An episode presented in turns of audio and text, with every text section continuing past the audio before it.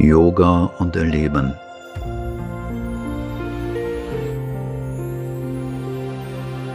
Das Lesen und Studieren der Werke Sri Aurobindos. Setze dein Wissen in die Praxis um. Worte der Mutter. In alten Zeiten hatte nur der Guru das Wissen, und er gab es nur an jene weiter, die er dessen würdig erachtete. Und für den Weisen bedeutete dessen Würdigsein in der Regel das Gelernte in die Tat umzusetzen. Heute kann ein jeder ein Werk der Offenbarung bekommen und es lesen, und es steht ihm dabei völlig frei, nach den Weisheiten zu leben oder nicht. Doch meist ist es so, dass es zu einem furchtbaren Durcheinander kommt, und jene, die viele Bücher gelesen haben, bilden sich ein, das genüge, und sie müssten alle möglichen wunderbare Dinge erleben, weil sie Bücher gelesen haben, und sie hätten es nicht nötig, die Mühe der praktischen Anwendung auf sich zu nehmen. Dann werden sie ungeduldig und sagen, wie kommt es, dass ich trotz alledem, was ich gelesen habe, immer noch genau die gleiche Person bin, immer noch dieselben Schwierigkeiten habe und zu keiner Verwirklichung gelangt bin. Sie vergessen eines, nämlich, dass sie das Wissen, intellektuelles Wissen hatten, bevor sie es verdienten, das heißt, bevor sie das Gelesene in die Tat umgesetzt hatten, und dass es natürlich an Übereinstimmung fehlt zwischen ihrem Bewusstseinszustand und den Ideen, den Kenntnissen, von denen sie in Ruhe sprechen können, die sie aber nicht praktisch angewandt haben. Zitat Ende.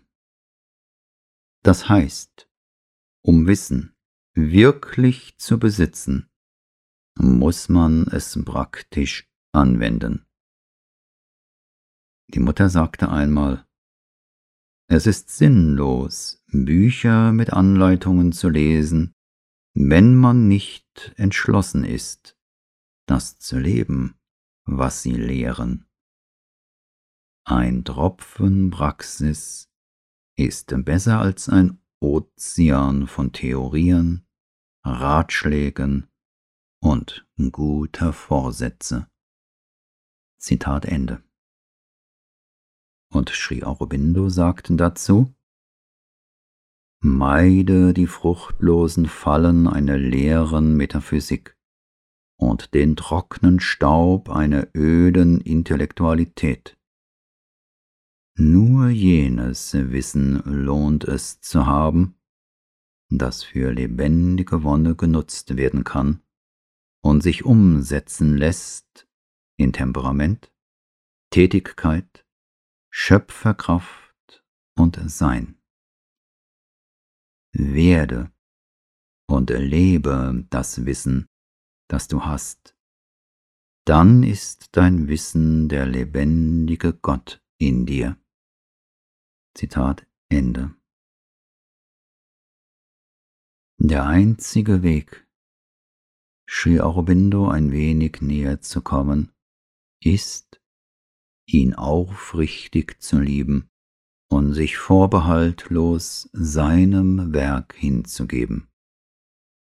So tut jeder sein Bestes und trägt so viel wie möglich zu jener Transformation der Welt bei, die Sri Aurobindo vorausgesagt hat. Das Band, das alle, sei es Sadaks, Devotis, Interessierte am integralen Yoga miteinander verbindet, ist die Liebe. Die Liebe zu Sri Aurobindo und der Mutter und das sehnsuchtsvolle Streben, Sri Aurobindos Ideal einer geeinten Menschheit zu verwirklichen. Jeder sollte seine eigene, ganz persönliche Beziehung zu ihnen und seine ihm eigene Art und Weise des Fortschreitens haben, wie Sri Aurobindo es ganz klar formuliert.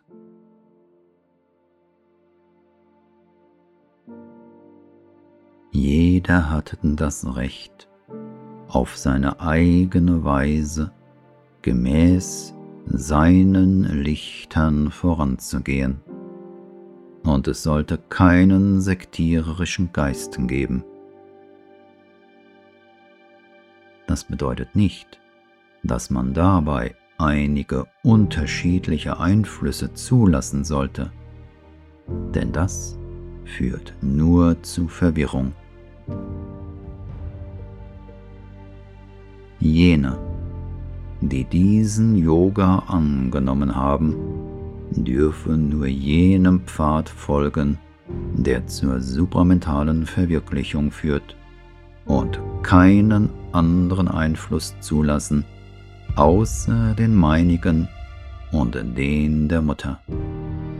Ansonsten werden sie nicht geradlinig auf das Ziel zugehen, sondern aller Voraussicht nach verwirrt und gespalten sein und so im Kreise laufen oder auf Seitenwegen wandeln und die Führung verlieren.